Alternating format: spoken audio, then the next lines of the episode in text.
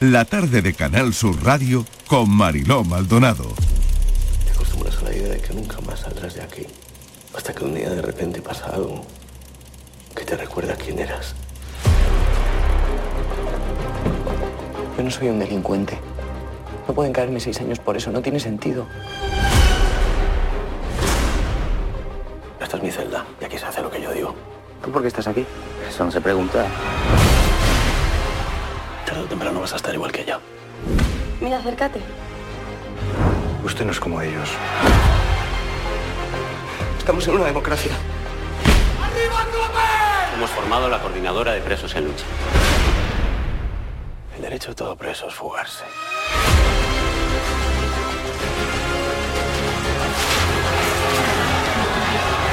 Quiero que me apuntes al sindicato ese.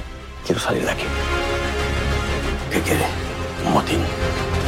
No le importamos a nadie. Tenemos derecho a la concesión de una amnistía general. Este país es para los hijos de los dueños. Si el país va a empezar de cero, nosotros también. Yo te creo.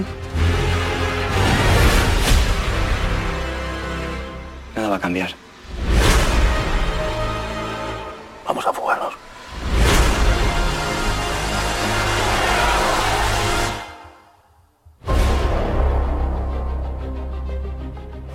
Fuera, hijos de puta.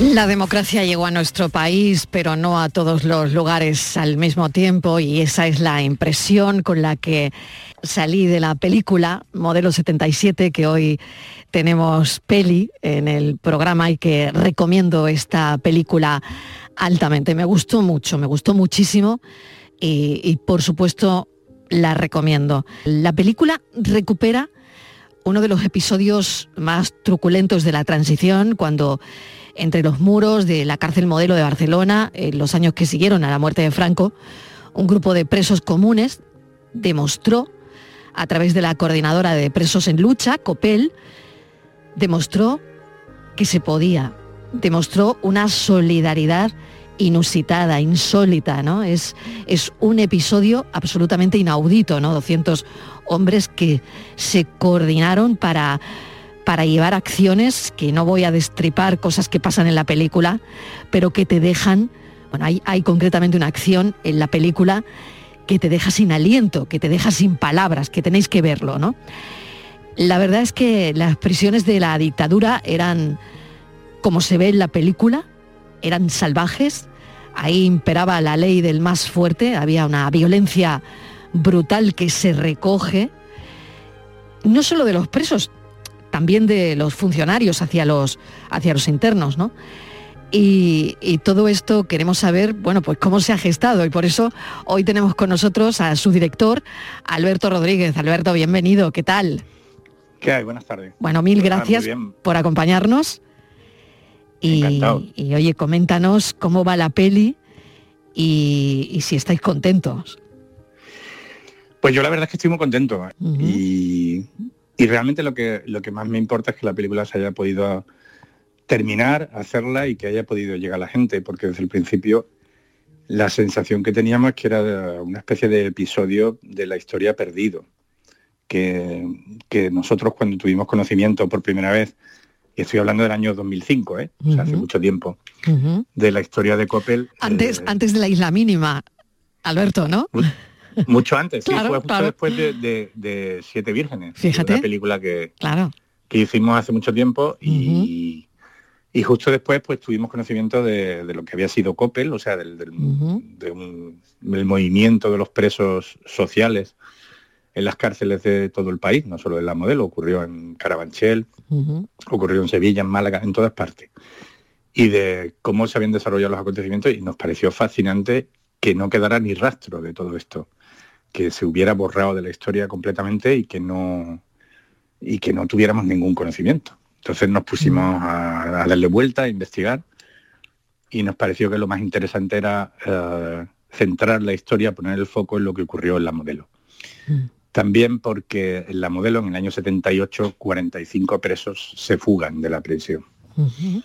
y esto también es particularmente singular. Claro, eh, claro, claro, es de película, es que, es que aquello fue de película y esa acción que yo no quiero destripar, que pasa en la película con, eh, bueno, con, acción conjunta de unos presos, ¿no? Aparte de, del motín y todo eso, pero esa acción muy, muy potente y muy, muy fuerte, ¿no? Que pasa. Claro, eh, esto es que es de película. O sea, esto pasó de verdad y esto es de película, Alberto. Sí, sí, llegó a ocurrir eh, y bueno, fue de hecho mm, lo que supuso fue la apertura a los medios de mm. comunicación. o sea, las primeras fotos que hay del interior de la modelo mm. son porque hay un momento que hay una acción muy fuerte que hacen los presos y que, que impulsa a la dirección a decirle sí, lo que queráis, os lo damos porque, porque, porque os estáis poniendo en riesgo, vamos, básicamente. a nosotros lo que, nos, lo que nos fascinó desde el principio es la solidaridad. O sea, la cárcel, que, es un sitio en el que yo creo que llegas y, quedas anulado, tachado casi, que, los presos lo que hicieran fue no solo reconocerse, sino encontrar una identidad común, nos pareció fascinante. O sea, como que todos los gritos de libertad que la transición, que, eh, o sea, que la transición se encontraban en la calle, esa gente que mm. estaba deseosa de cambiar el país y de que avanzáramos hacia otra cosa, desde la oscuridad de la, de la dictadura, ¿no? pues que ese grito al final había llegado a las cárceles, un poco más tarde que a las calles, pero que había terminado mm, permeabilizando las cárceles y que los presos lo habían recogido y se daban cuenta de que tenían derechos, o sea, de que la dictadura ya se había acabado y empezaba una cosa nueva. Otra cosa distinta es cómo las cárceles se lo tomaron, claro, al principio. Claro, claro, claro, que es lo que se ve en la película, exactamente. ¿no? Yo, no sé si esta es una historia de justicia o no, eso me lo tienes que comentar tú, ¿no? Eh, de una transición de, muchos claroscuros, eh, está claro que se ve ahí perfectamente, ¿no?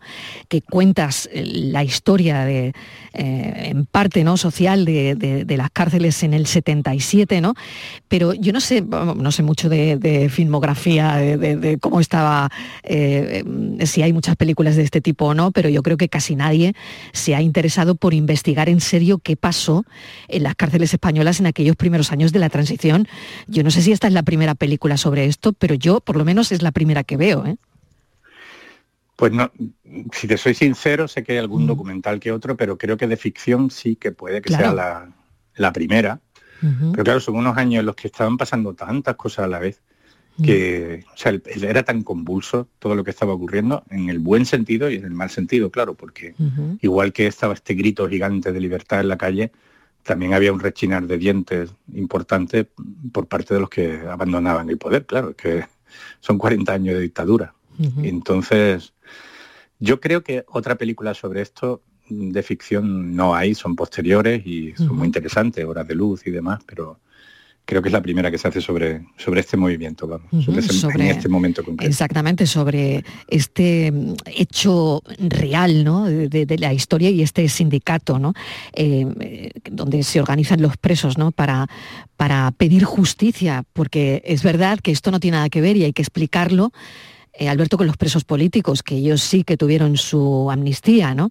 Pero claro, ¿qué pasa con los otros presos comunes, por así decirlo, ¿no?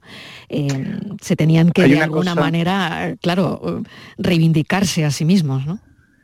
Claro, que hay una cosa muy gráfica que yo creo que lo explica muy bien. O sea, en el parte que hay de, en el que se contabilizaba a los presos todos los días, mm. eh, que tenemos una, una copia de la ficha del parte, había en la modelo un módulo que, lo había más prisiones para invertidos, divididos en, congénitos y adquiridos. y yo creo que esto explica, explica perfectamente cuál era el problema. O sea, que, había muchas cosas que, no eran delitos y evidentemente en cuanto llegara la democracia iban a, volar por los aires un montón de cosas, ¿no? Pero todavía no se había empezado a, digerir eh, este nuevo espacio de libertad que iba a suponer la democracia.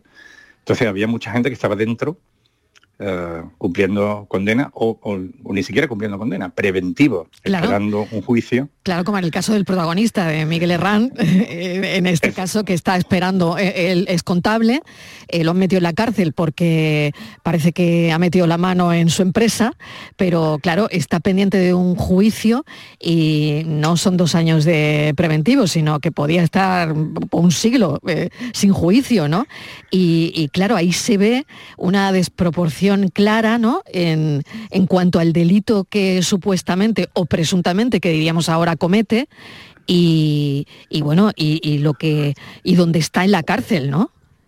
Efectivamente, o sea, en la modelo era bastante común que un preso entrara y si no tenía recursos, pues tuviera que esperar primero a la atención mm. del, mm.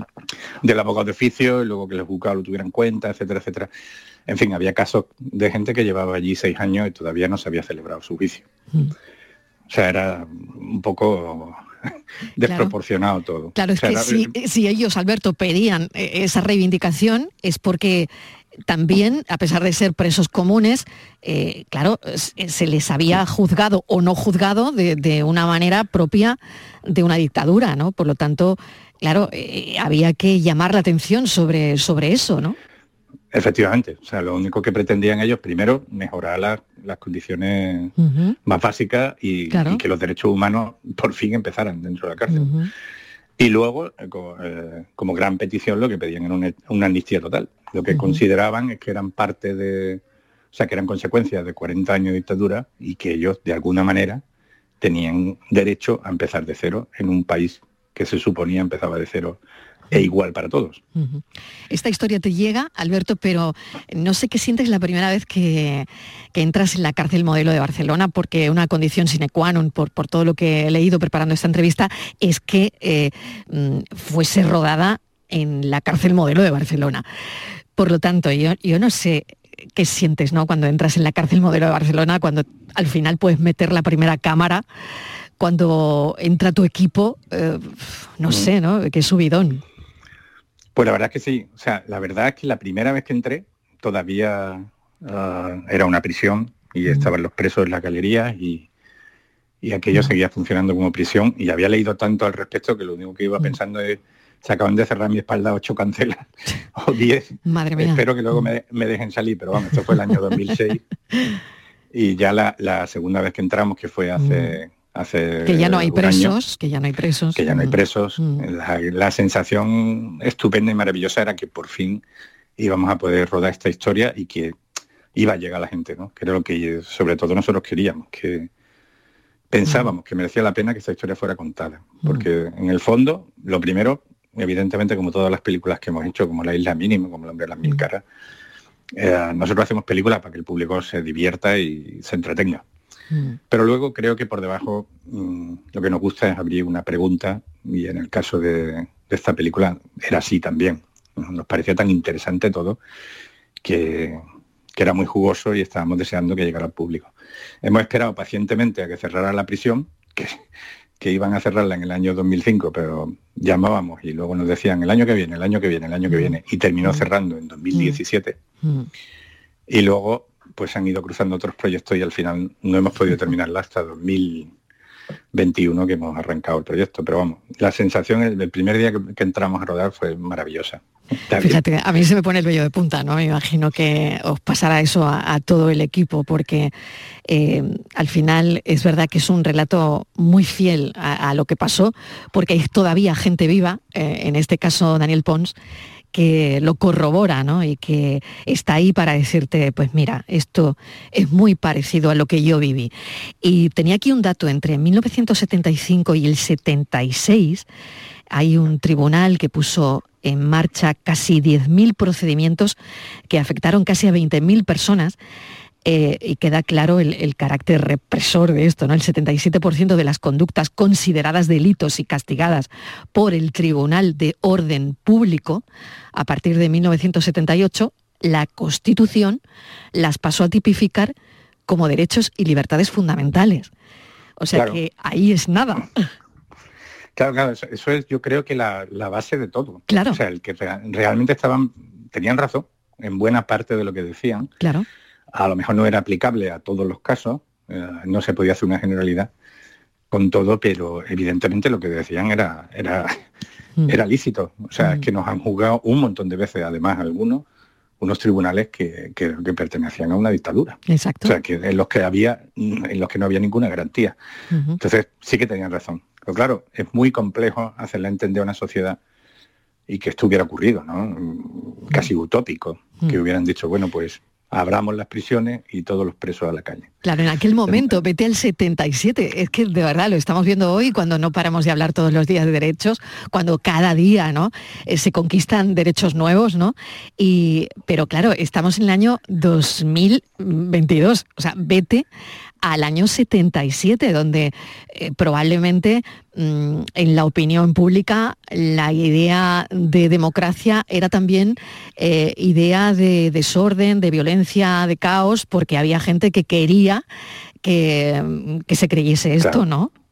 Claro, claro. Y bueno, y, era buena parte del discurso. O sea, mm, el, orden está aquí y a partir de aquí no sabemos lo que, lo que ocurrirá. Claro, lo que pasa es que también en ese momento se producía, y se produjo, un apoyo por parte de la opinión pública, la gente que estaba en la cárcel, que hoy en día sería prácticamente impensable. De hecho, no sabemos cómo están en las prisiones, no sabemos cuántas horas permanecen los presos dentro de su celda, no sabemos en qué condiciones viven. O sea, son, son bastante opacas, la verdad, las relaciones de la sociedad con, con el interior de las prisiones. O sea, bastante, bastante escasas y la, y la y a lo que me refería con opaca es que las prisiones en sí son bastante mm. difíciles mm. de, conocer, ¿no? De conocer qué es lo que pasa dentro. Mm.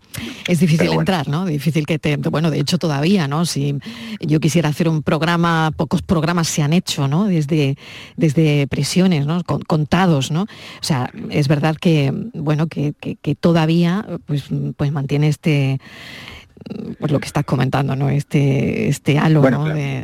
también la, particularidad. es difícil. La particularidad de las modelos, y era una de las insistencias, o sea, de las razones por las que insistimos en hacerla en la modelo, es que es una prisión que está en el centro de una ciudad. Claro, claro. De hecho, la, relación con la mm. calle era permanente. Permanente, permanente. De alrededor. Pero fíjate, aquí pasaba algo parecido también, ¿no? En, muchas zonas de, Andalucía, ¿no? Y, y, os recuerdo ir a casa de mi abuela y por el camino pasar por la prisión de Carranque en, plena, en pleno casco urbano de Málaga. Y yo recuerdo de pequeña ver a los presos desde eh, no, no, ser consciente de lo que estaba viendo, pero, pero bueno, esto, mm, cuando he visto la película, la verdad es que me ha llevado a esa imagen de mi infancia, donde para ir a casa de mi abuela eh, mm, siempre pasaba por la prisión. Eh, claro, claro, claro. Es, lo mismo, esto es, muy curioso, porque al final es, eh, es producto de, aquella sociedad también, donde las cárceles estaban en el centro de las ciudades, ¿no? O, que las ciudades crecieron tanto que terminaron es, Es mucho más correcto eso, exacto. Que fue lo que, lo que pasó en Barcelona. No conozco el caso en concreto de Carranque, pero, pero claro, que las ciudades crecían y, las cárceles... Ahora, la modelo se construyó en 1904. lo increíble es que haya estado abierta hasta el año 2017. O sea, yo creo que el arquitecto que la diseñó no, la diseñó para que estuviera 113 años claro. en activo, desde luego. Vamos a Javier Gutiérrez y a Miguel Herranz. Javier Gutiérrez, eh, está claro, yo creo que tenías muy clara la elección y tenías muy claro su personaje Pino, ¿no? Estaba claro. Pero yo no sé si te pasó lo mismo con Miguel Herranz. Eh, a mí me parece que en la película está, bueno, de premio, está brutal bueno, ni qué decir Javier Gutiérrez, pero eh, Miguel Herranz está, a mí me ha sorprendido gratamente y creo que a muchísima gente también. Pero, ¿cómo fue la elección, Alberto? ¿Tú estabas convencido de que llevara el peso de tu peli? Bueno, yo, yo es que llevo trabajando con dos directores de casting que son Eva Leira y Yolanda Serrano muchísimos años, desde Siete Vírgenes bueno, son las mismas que hicieron la propuesta de pongamos a Raúl Arevalo y a Javier Gutiérrez en una película de detectives, ¿no? Y terminamos no se equivocaron, la no, se equivocaron. No se equivocaron, pero en el momento era una apuesta un poco... o sea, era el, Javier Gutiérrez de, Águila Roja. que, la gente lo conocía por Águila Roja y, allí hacía un papel cómico, ¿no? Entonces era un poco extraño de pronto. Yo la había visto en el teatro, la verdad, y, mm. y sabía que Javi tenía mucho más que dar, ¿no? Mm. O que podía hacer otras cosas, mejor dicho. Mm. Y, y, siempre confiaba mucho en ella. Entonces, cuando se planteó la posibilidad de hacer la película, pues recibí unas pruebas de diversos actores, era todavía pandemia, y francamente el que más me gustó fue, fue Miguel. Era el que creía que tenía más claro el personaje, luego tuve una entrevista vía telemática con él muy larga, de dos horas, y estuvimos hablando de, del tema, de, las prisiones, de lo que suponía estar encerrado, de... Bueno, me dio la sensación de que él ha nacido, claro, 20 años después de estos hechos. Claro, claro, claro. Pero que entendía muy bien todo lo que, lo que iba buscando, o íbamos buscando en la escritura, lo que pretendíamos, a dónde pretendíamos que nos llevara ese personaje y, a dónde iba la película. ¿no? Es curioso, porque es una película de los años 70, pero que un chaval entendía perfectamente. Eso también me, me, hizo pensar que la película iba a funcionar y, que tenía más recorrido y más fondo de lo que nosotros creíamos. Y así fue. Yo el único problema que tuve con él es que como lo vi vía uh, Skype, vamos, que no nos vimos en persona, y llevaba una, Video, videoconferencia. Videoconferencia, llevaba una camiseta muy grande y demás. Sí. Pues yo, no sabía la verdad que, que tenía un, o sea, que, que, estaba petado, petado, como decimos Efectivamente, que se dedicaba que se dedicaba a hacer pesas todo el tiempo y que era un forzudo. Y cuando llegó a, los ensayos, pues dije, pero pero hombre, tú cómo no puedes hacer la película. Claro, no, tú no hay quien se lo crea, claro. Claro, en los años Con 70, ese cuerpo, claro, claro. Claro. infraalimentado, tú no puedes hacer, hacer, esta película. Y entonces hubo que ponerle un programa especial, que es lo que él no me perdona todavía, de dieta y de y que dejara de hacer ejercicio. Totalmente. por fortuna. Claro. Por suerte llegó a la película sin ya habiendo perdido. Más delgadito, ¿no? Mucho más delgadito. Vamos, ya está otra vez. ya, ya, ya, lo, ha recuperado, ¿no? Ya lo ha recuperado todo. Claro. Me dijo, me voy a quedar así, pero no, no hubo manera. Y con Javier, pues la verdad es que ya habíamos hecho la isla mínima juntos y, bueno, en el caso de Javier mm. es, una transformación que yo sé que hay un director de un festival de un festival de cine muy importante que cuando llevaba media hora la película dijo de pronto, ah, pero si ese es Javier Gutiérrez porque no, se ha dado cuenta. Sí, yo tenía una persona al lado. Totalmente, yo tenía una persona al lado que me, pasó lo mismo y, me dice, ¿tú no me has dicho que Javier Gutiérrez está en la película? Digo, lo estás viendo, lo tienes enfrente.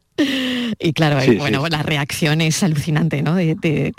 la reacción de la gente cuando, cuando se da cuenta que efectivamente al que tiene enfrente es Javier Gutiérrez. Bueno, pero esta es una peli también para, para gente joven, porque, bueno, tienen que entender eh, algunas cosas para no banalizar otras, ¿no? Así que pues, es una película estupenda, eh, yo la recomiendo altamente. Y, quería preguntarte ya para terminar, ¿la película que uno dirige la puede ver como espectador?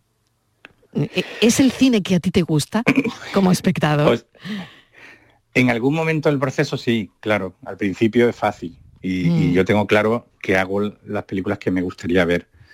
El problema es que cuando yo he terminado una película la he visto 200, 300 veces, una cosa así, o más. Entonces ya no soy capaz de verla nunca más. Si soy sincero, eso es lo que me ocurre. O sea, guardo un recuerdo de casi todas las películas que he hecho, pero no he vuelto a ver ninguna. El día que acabo las mezclas, ya no la veo más, porque no tengo, o sea, no tienes ningún, ninguna capacidad para ser objetivo. La ves desde un punto de, en el que ya estás demasiado cansado y ves solo errores y no ves los aciertos. Y, así que me temo que ya público no de, las propias películas. Que ya no eres más público de tu propia película, ¿no? No, no, no. Bueno, qué interesante. Pero, mm. pero en fin, si la, la único que te queda a la hora de dirigir es esa un poco la brújula que te lleva a, pensar cómo eh, qué película me gustaría a mí ver. Y eso es lo que te hace decir, bueno, el camino es este porque me gustaría que fuera así como espectador. ¿eh? Qué bueno. Con lo cual, sí que son las películas que, querría haber visto como espectador, claro. Te agradezco enormemente que nos hayas atendido hoy, además, pero Alberto, hay que, hay que animar a la gente a que vaya al cine, a que volvamos a llenar las salas y sobre todo una película como esta merece muchísimo la pena. No he hablado de Jesús Carroza y del resto de actores que es tan brutal, y Jesús Carroza, por supuesto, también. Eh, así que dicho queda. Eh, mil gracias, Alberto. Un abrazo enorme. Cuídate mucho. Adiós. La tarde de Canal Sur Radio. Sevilla. Canal Sur Radio. No te pierdas la programación para toda la familia en Auditorio Nissan Cartuja en este mes de diciembre, con obras como Alicia en el País de las Maravillas, de Simba Kiara, El Tributo del Rey León o Papá Noel Misión Salvar la Navidad. Entra en auditorionissancartuja.com y descubre todos los espectáculos familiares programados. No te quedes sin tu entrada. Repetimos, auditorionissancartuja.com. Liquidación por cierre en Pieles Carrión. Prendas de mujer con descuentos de hasta un 90%. Sí, sí, un 90% de descuento en chaquetas y abrigos de alta peletería. Aprovechate de esta liquidación total porque es hasta fin de existencia y consigue prendas para siempre. Del 1 al 31 de diciembre. Pieles Carrión en Autovía Sevilla-Huelva, kilómetro 28. Recuerda, liquidación total de prendas de mujer en Pieles Carrión. Mamá, ¿vamos al dentista? ¿Vamos al dentista, mamá? Venga, mamá, vamos al dentista. ¿Vamos al dentista ya? ¿Quieres que vayan al dentista con ganas? Diles que venís a The Implant. Vendrán encantados. Financia tu tratamiento este mes. Te llevarás una bonita sonrisa y un patinete eléctrico infantil de regalo. Ven a The Implant. Saldrán sonriendo. Venga, mamá, vamos a The Implant. Plan contigo de la Diputación de Sevilla para reactivar la economía y el empleo en toda la provincia. La Diputación actúa contigo. El plan contigo tiene una dotación de 470 millones de euros para empleo e inversión y estará gestionado en un 85% por parte de los ayuntamientos. El objetivo es dar apoyo al empleo y a las empresas, a la formación y a programas de empleo directo. Son 470 millones de euros para invertir en obras locales, servicios públicos, cultura y deporte. Y también en el sellado de vertederos, la finalización de obras de casas consistoriales, la compra de vehículos de limpieza viaria. Con una previsión, además, de 20 millones de euros para la cofinanciación de otros programas. Plan contigo, con 470 millones de euros para empleo e inversión. La Diputación de Sevilla actúa contigo. Cinco Océanos, la boutique del congelado, abre una nueva tienda en Sevilla, en Montequinto. Hasta el 6 de enero, pechuga de pollo a solo 4,80 el kilo. Cinco Océanos, especialistas en productos congelados. Variedad, calidad y precio con la mejor atención. Pechuga de pollo a 4,80 el kilo. Ven al nuevo Cinco Océanos de Montequinto, calle Mesina 9, junto al mercado. La tarde de Canal Sur Radio con Mariló Maldonado. El pueblo Ismael siempre tuvo la sensación de que aquella reunión de casas estaba rodeada de barrotes que solo él veía, una jaula invisible. Casi todas las calles estaban en cuesta, levantadas en una pendiente que terminaba en la falda de la sierra que ascendía al cerro alto.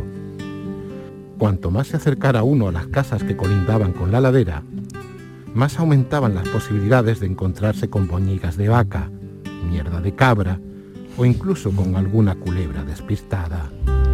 Y los hogares, de una a tres plantas y fachadas encaladas siempre de blanco por ordenanza municipal, encontraban su corazón en la Plaza de los Naranjos, el centro de la vida en el pueblo, una estructura ovalada, flanqueada por 20 árboles de la fruta a la que debía su nombre, 20 bancos de madera, la iglesia de la Virgen de la Montaña y, a un lateral, el bar La Posada, que a fuerza de décadas de servir a los lagunenses, se había convertido en otro monumento más.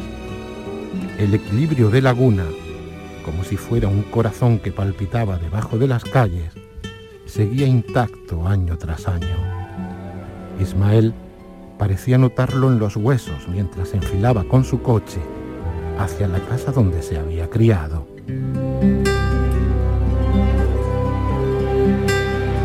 El último verano, antes de todo, J. Linares. Es, es todo tan de verdad en este libro.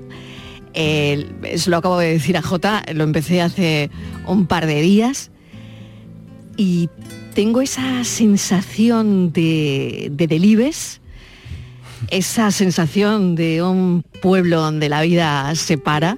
J, bienvenido. Muchas gracias, hola. No qué, emocionante el, la lectura. no lo sé, igual, igual te lo han dicho, igual te lo han dicho mil veces, pero yo tenía sensación de Delibes. Pues, pues vamos, palabras mayores. Ya quisiera yo también, te digo, ya quisiera, pero... No, pero en serio, esto tan de verdad, la recreación del, del pueblo, todo tan, tan Delibes. Claro, es que tan el camino. ¿eh? Simplemente tuve que sentarme y recordar, o sea, aunque tenga el, el, nombre de Laguna, que es un nombre ficticio, claro. Eh, ese pueblo que es el gran protagonista de la novela es una mezcla de muchos pueblos de la Sierra de Cádiz, de los pueblos blancos. Entonces, yo simplemente me tuve que sentar, abrir la grieta de la memoria, que, que lo que hay que tener es mucho respeto por lo que te vas a encontrar cuando la abras y mires y poner en palabras lo que yo veía. Es que esas calles que suben, ese cerro alto que se llama de otra manera en la vida real, se llama el Mogote. eh, Estamos hablando de algodonales. De algodonales en Cádiz. Estamos hablando de algodonales. Claro, en, es- en Cádiz, el sitio que te vio nacer. Claro. El sitio. Bueno, estamos hablando con el director de Animales sin collar, a quien te llevarías a una isla desierta. Eh, me ha encantado la película de las niñas de cristal. Bueno, lo estábamos hablando ahora a micro cerrado, pero eh, este bautizo en la literatura es, yo creo, por la puerta grande.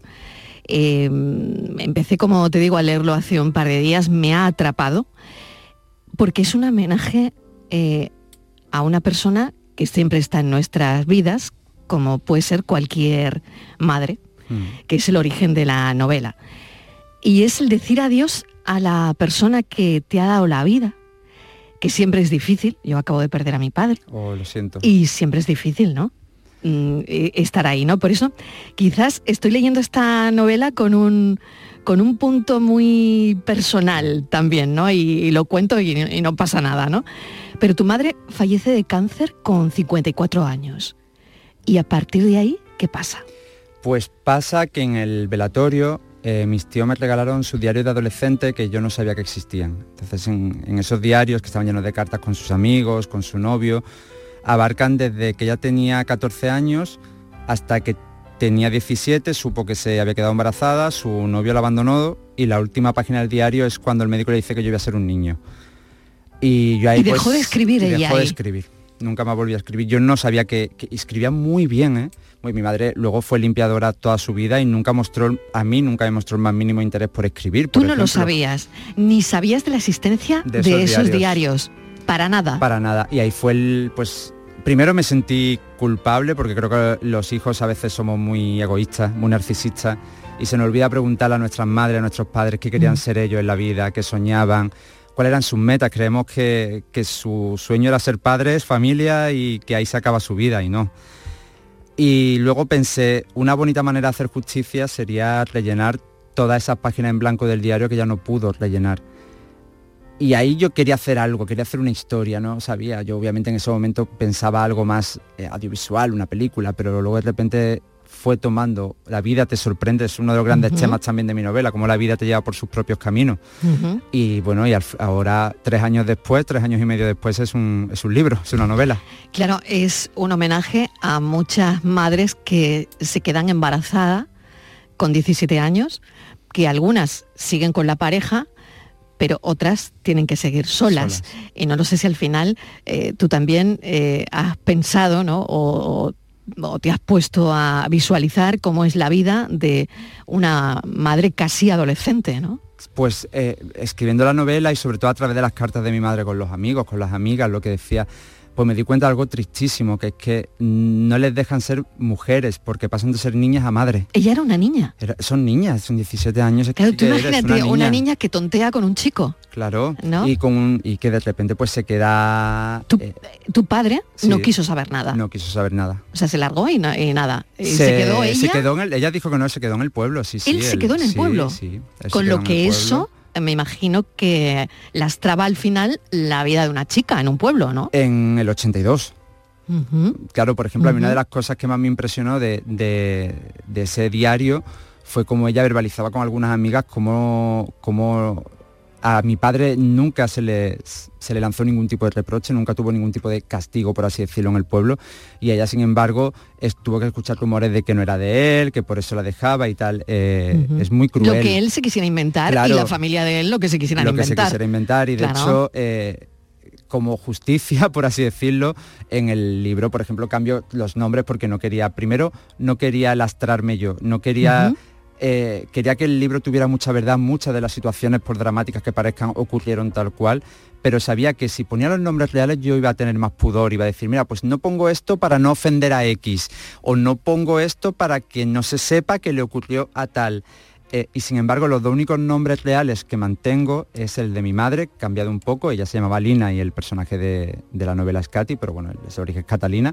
Y el de mi padre, porque quería que... lo has que- mantenido también. Quería que se supiera lo que ¿Hablaste hizo. con él alguna vez? No, ni tengo. Creo que un- un- otro de los temas que ¿Sabes dónde no- está? Sí, sí, Sí. Si voy al pueblo, sé perfecto. ¿Sabes dónde de está? muy pequeño. Sí, pero creo, ¿Tienes sus ojos tú? eh, me parezco, soy igual que él, tengo la misma cara. Sí, sí. sí. Eres igual que tu padre. En el libro hay un capítulo donde lo dicen, que es la maldición del- de los padres Sí. que abandonan a su hijo. Que los Llegué, hijos... llegué ahí, llegué ahí y, y- y esto me llamaba mucho la atención, ¿no? Porque no hay ningún vínculo, pero está el vínculo de la sangre. Fíjate, paradojas de la vida, ¿no? Eh, un padre que nunca quiere conocer a un hijo, pero que un hijo termina escribiendo un libro, manteniendo su nombre, y no solo eso, sino también el parecido. Claro, yo creo que es un recordatorio de lo que hicieron. Creo que es una letra escarlata que van a llevar ellos. y, pero también quería lanzar un, un mensaje a cualquier hijo de madre soltera que leyera este libro, que es que eso no importa lo más mínimo. La sangre no hace un padre. De hecho, la, la novela está recorrida también por otro tema que me apasiona, que es la amistad, que es la familia elegida. Esa familia con la que tú estableces, una, una- esas personas con las que tú estableces unos vínculos de mutuo acuerdo de estoy contigo porque quiero estar. Y esa familia, esa segunda familia, a veces es tan importante y tan segura como tu familia real. Eh. Que alguien lleve tu sangre no le hace tu padre, no le hace tu hermano, no le hace tu tío. Mm. O sea que Mm. eh, la sangre es la sangre. Mm. Eh, Lo que hace una familia es otra cosa, es el cariño, es el amor. Y, Mm. y por eso esta novela es muy importante para mí porque es un homenaje a todas las madres y las abuelas que nos criaron. Yo creo que, yo creo que los andaluces somos una sociedad muy matriarcal. Totalmente. Y todo gira en torno a las abuelas, a las madres. Sí, y, sí. y este libro era un homenaje para ellas. Era Para bien y para mal, ¿no? Para, exactamente. para bien y para mal. Eh, la letra del diario, porque fíjate, últimamente a mí, y, y tendrá relación ¿no? con, con lo que te contaba al principio, ¿no? porque la gente que, que quieres, pues se va yendo, ¿no? Y entonces me ha dado por mm, guardar cosas escritas, aunque sea tu simple nombre en un sobrecito que te regala tu madre con dinero, pero que pone tu nombre, ¿no? No sé qué sientes ante la letra de tu madre cuando a ti te dan en el sepelio de tu madre, vamos, que, que me parece tan fuerte, te dan los diarios, cuando ves la letra de ella, ¿qué se siente? ¿Qué sientes? Impacta mucho, impacta mucho. O sea, es un golpe emocional tremendo. Y luego sientes, primero es tristeza, porque al final la- muerte es tristeza. Pero luego sentí que la vida me había dado un regalo a través de ella, que era ser escritor, en este caso, se- ser guionista, ser director, pero bueno, ser escritor. Y eso nos da un arma poderosísima, ah, que es eh, burlar la muerte. Es decir, ella ya nunca va a morir porque su, su historia siempre va a estar puesta en este libro. Y entonces eso hace que cualquier persona que la lea dentro de Hmm. 30, 40 años, cuando yo me haya muerto, pues eh, mi madre me va a sobrevivir a mí porque su historia está en este libro. Y creo que entonces decidí convertir la tristeza en algo luminoso. Que también es algo que, que he trabajado muchísimo en el libro, que es que no sea un libro, a pesar de que habla de la muerte, Exacto, exacto. y que sea un libro muy luminoso, muy esperanzador, muy positivo, porque la vam- todos vamos a pasar por perder a alguien. Exacto. Es que es así, es ley de vida. Es ley de vida. Y, Hablemos de ello. Y es así. Y, de claro, normalicemos la muerte de alguna manera, ¿no? El último verano como adolescente. eh, también hablas de dejar de ser niño porque, claro, eh, la novela es un thriller eh, y la novela tiene muchos elementos que no sé hasta qué punto te cruzas con la ficción y agarras la ficción para, para meter también ahí eh, mucha enjundia, ¿no? Y, y mucha historia y, y mucho tuyo, ¿no? Pero, eh, claro, hay un muerto eh, que, que cambia la vida de esos niños adolescentes, además, ¿no? Que parece que es el, el último, tu último verano adolescente, ¿no? Sí, sí, fue mi último. O el de Ismael. O el de Ismael, El o el mío, personaje. sí, se parece sospechosamente Que se a parece mí. mucho. Se parece Que sospechosamente se parece mucho. Sí, sí, con el paso de... de- Tengo aquí a Borja que te está psicoanalizando. Eh. ya, luego, luego ya veremos. Eh, Estoy acostumbrado a eso, por su parte. Sí, ¿no? pues, pues todavía más, todavía más. Así Sí, que de aquí no te vas sin el psicoanálisis hecho, ¿eh? Eh, Estoy Bueno, mejor que hace unos Está años. mejor, ¿eh? ¿no? Estoy- no estoy curado. Oye, el libro cura mucho, que El yo no libro sé. cura ¿no? mucho. Sí, El bueno. libro cura- Sí, yo creo que ese verano me apetecía mucho contar, tan, como hay tanta verdad y Claro. hay tanto corazón, me apetecía contarlo a través de una ficción, que es este muerto que aparece flotando Exacto. con la cabeza reventada a pedradas en, en el verano del año 2000. Porque Eso fue verdad. Es una mezcla de muchos crímenes reales de la Sierra de Cádiz. Es que estaba tan intrigada, Jota.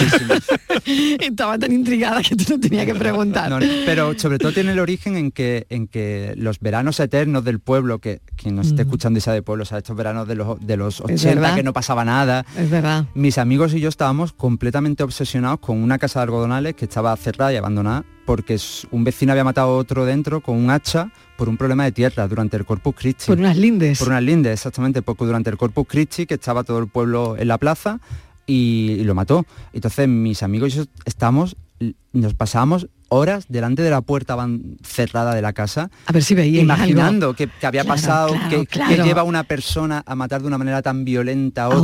otra, claro. Y dije, pues que, tanta verdad en el libro esté contada a través de un crimen. eh, también es un regalo para mí yo adolescente, de ya que no pudiste vivir esto, de Totalmente. adolesc- ahora lo vas a vivir en un libro. Totalmente, y es maravilloso porque el thriller te mantiene ahí, bueno, como director de cine. Eh, Esto no es cine, es literatura.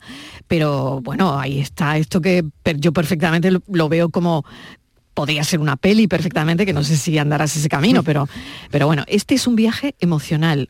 Yo veo que este libro, El último verano antes de todo, Borja, es un viaje emocional. Tú te has empezado el libro también, ¿no? Sí, y además es un viaje emocional que las personas que, por todas las personas por supuesto, pero las personas como J y yo somos millennials, ese último verano antes de todo, ese último verano antes de llegar a la vida adulta o a lo que creemos que va a ser la vida adulta y los retos que eso tiene, yo creo que todos tenemos un verano que nos marcó justo antes de eso. Entonces yo creo que ese, ese abrir ese baúl de emociones, de hecho te quería preguntar, J, si este libro ha sanado algo en ti a la hora de enfrentarte a esos diarios, de escribir, de recordar, porque lo que tú has dicho al principio, no es abrir y empezar a recordar los pueblos, la infancia, la adolescencia, y es que el libro es potente. Sí, sí, sanó, sanaron muchas cosas. Fíjate, una de las cosas que, que yo soy muy burro y a veces tropiezo muchas veces con la misma piedra, pero una de las cosas que no falla o, o que siempre hago desde que escribí el libro es que si hay alguien a quien quiero, decírselo.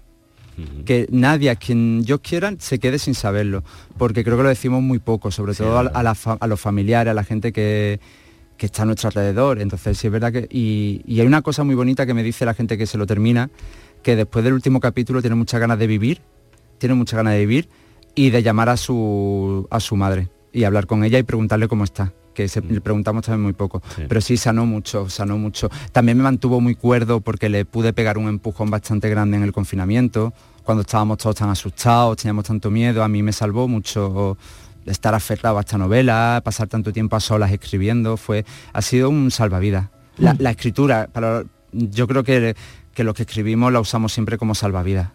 Hay una cosa que me gusta mucho de los personajes que es que se caen y se vuelven a levantar, y se caen y se vuelven a levantar.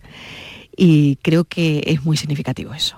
Sí, yo eso, con todo lo mal que lo puedes pasar siendo el chaval diferente en un pueblo pequeño, y eso sigue pasando en la actualidad, igual que pasaba en, los 80, los 90, cuando yo, yo crecí en un pueblo tan pequeñito, eh, cuando vuelves eh, y eres adulto y tienes la suficiente madurez como para perdonar ciertas cosas y para que te perdonen, porque tú tampoco has hecho cosas bien, y de repente te reconcilias con tus raíces, con tu pasado, te das cuenta de que tú eres lo que eres porque vienes de ese lugar, si no serías una persona completamente diferente.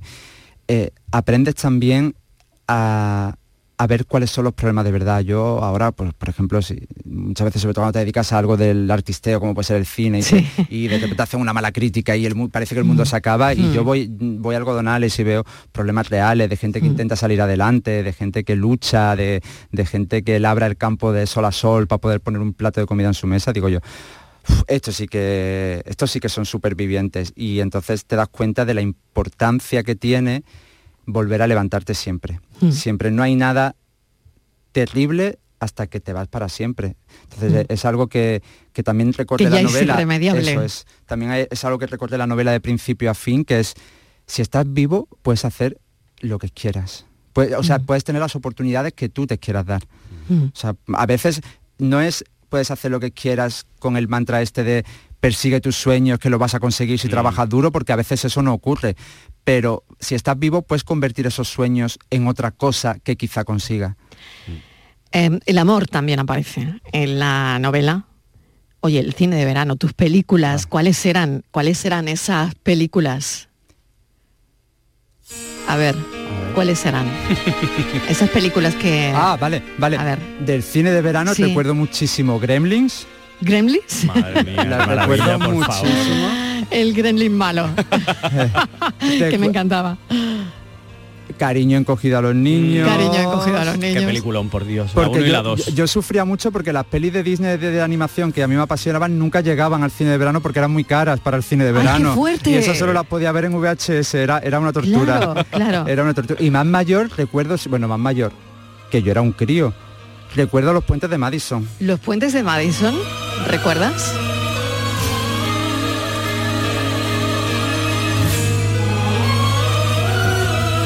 ¿Te suena esta banda sonora? La de los puentes de Madison. Mira, esta, esta me ha dicho Frank que es la banda sonora de los puentes de No, no, Madison. No, ¿Es o no es? ¿Fran es o no es? ¿No? Sí, dicen que sí. Bueno, dicen que era la banda, Bueno. pues parece que no. Porque si J dice que no, no es. No. No, yo pedía el tráiler, pedía el tráiler de los puentes de Madison, pero bueno, lo, There are images that lie within my heart. Está así, Eh, está así. eh, Esto ya- es que esto estaba por ahí, yo lo pedía, Ha pero perdido, no. ha perdido. Hay, veces que hay un lenguaje difícil entre, entre Fran y yo. Pero no pasa nada, aquí está. Mira. The stillness before a storm. Y esta es la peli que tú viste en un cine de verano y que, oye, no se sabe si te llegó a ti lo de el cine por todo lo que veías en, en tu pueblo, ¿no? Sí, yo recuerdo los veranos como el, mejor momento del año porque era cuando yo podía ver películas, que, que era en un cine de verano que realmente era un solar, con las paredes encaladas de blanco Claro. y, y allí se proyectaban las películas en, en una pared enorme encalada de blanco. Y, y llegaban tarde porque se llegaban cuando se habían estrenado en toda España, entonces llegaban como, pues desde cuando ya salían de cartelera, pues la mandaban al cine de verano. Entonces yo siempre tenía la sensación de que llegaba tarde a todos sitios Sí. porque veía las películas el último. Pero recuerdo esas noches de verano eh, rodeado de, de- Recuerdo mucho los olores a jazmín, recuerdo mucho el sonido de las cáscaras de pipas, recuerdo mucho eh, las risas de, la- de las señoras mayores Ay, sí. eh, y recuerdo esa sensación de comunidad de Ágora viendo viendo pues de todo porque lo veíamos todos. O sea, daba- la película que pusieran daba igual o sea yo iba todos los días al cine de verano. Y y yo creo que por eso me gusta tanto el cine, porque había una emoción muy pura en, en esas noches. Mm, No sé, para mí era magia de pequeño que un haz de luz atravesara un solar y de repente en una pared encalada en blanco llena de lagartijas, pues se contara una historia. Para mí era magia. Y lo sigue siendo. Y tanto que lo es. Bueno, no sé si le quieres decir algo más. Sí, Eh, tengo ahí una ¿Ha pasado última- el examen o...? Sí, sí, a no, ver, J siempre pasa el Jota examen. siempre lo pasa. Sí, es que Sí, pero es, te es crea- una delicia charlar contigo, Jota, de verdad, ¿eh? Una- conocemos hace de ya por 10 años, Sí. creo. Más, o más, Bueno, yo no había más, más. Empieza a cortar el Empieza, tiempo. empieza, El- empieza. Claro, lo he entrevistado muchas veces, pero la verdad es que nunca, nunca nos habíamos puesto cara, ¿no? Bueno, yo a él sí, obviamente, pero mm, es la primera vez que estamos juntos en el estudio y la verdad es que está siendo una delicia. ¿Ha, ha- ha habido algún, aún un mayor vínculo con tu madre después de su fallecimiento, J, al conocer que ella también escribía y además escribía también y que parte de tu talento quizás también viene de ella o viene de, su genética, de, su, de habértelo transmitido, como, como quien dice? Hay, hay un amor incluso más grande si cabe. ¿Sabes con quién hay un mayor vínculo después de todo eso, después de descubrirlo juntos? Con mi hermano. Mi hermano y yo de repente estamos, mm, no sé, aunque eh, estemos mucho sin hablar, que de repente hay un vínculo muy fuerte y una de las cosas más extrañas que me ha pasado en mi vida fue, lo, cuento en uno de los capítulos del libro, y es real, de verdad, quien quiera creer que lo crea y quien no, no, que es cómo mi hermano y yo sentimos a la vez que era el último día de mi madre cuando no era cuando peor estaba, había tenido muchas peores crisis, había tenido días que realmente pensábamos que ya ese era el final. Y el día en que pasó, mi hermano y yo estábamos lejos del hospital, no- pero estábamos juntos, nos miramos y sen- es que no te lo puedo explicar con palabras, lo vi. Mm. Fue como si de repente el corazón de mi hermano se uniera al mío y nos miramos y dijimos los Mm. dos a la vez, es hoy. Y, y, luego conocido, hablando con amigos míos que también han perdido a sus padres, a su padre o a su madre y tal, me hablan de la conexión que de repente se establece con, con su hermano, si están unidos, obviamente. Pero el vínculo se fortaleció mucho con, con mi hermano, fue un fue magia, o sea, fue eh, y sí siento que ahora la entiendo más. Ahora entiendo muchas de las cosas que cuando eres adolescente, tú lo sabrás muy bien, eres absolutamente idiota, te crees que sabes muchas más sí. cosas de las que sabes, eh, crees que sabes muchas más cosas que tu madre, crees que que tú que te enamores, que te rompan el corazón, y te, eres la primera persona en el mundo que pasa por eso y que nadie más ha pasado por eso antes que tú. Eh, y que muchas veces no te paras a pensar que tu madre ante cosas con las que tú no estabas de acuerdo, lo único que quería era protegerte. Mm. Yo ahora entiendo muchas cosas y te digo una cosa, me, qué difícil es ser madre o padre. Yo no lo quiero ni pensar ahora mismo. ¿Qué, qué tarea tan te difícil? Lo digo yo, te lo digo yo. Te lo digo, te lo digo yo que he repetido tres veces. J. Linares, el último verano, antes de todo. Mil gracias. Este libro es, no lo sé, es un homenaje a, la, a las madres. Eh no se lo pierdan y vayan a comprar el libro. Merece mucho la pena esta historia. J, mil gracias. A vosotros. Vaya entrevista tan bonita que nos has dado. Muchas gracias, es eh, emocionante. Y el libro es emocionante y, y tú eres, eres el mejor, te queremos. Gracias. J. Linares gracias. en la tarde. Espero que tengan un buen fin de semana, que mañana tengan una magnífica Nochebuena. Felices fiestas de todo el equipo de la tarde. Gracias por estar ahí. La tarde de Canal Sur Radio con Mariló Maldonado. Hola, soy Salvador Dalí y si además de avanzar en inteligencia artificial, investigamos más nuestra inteligencia natural, quizás así podamos vencer enfermedades como la que yo sufrí, el Parkinson. Apoyemos la investigación en enfermedades neurodegenerativas. Entra en fundacionreinasofía.es. Sierra Nevada no es solo la belleza de la alta montaña y sus días de sol.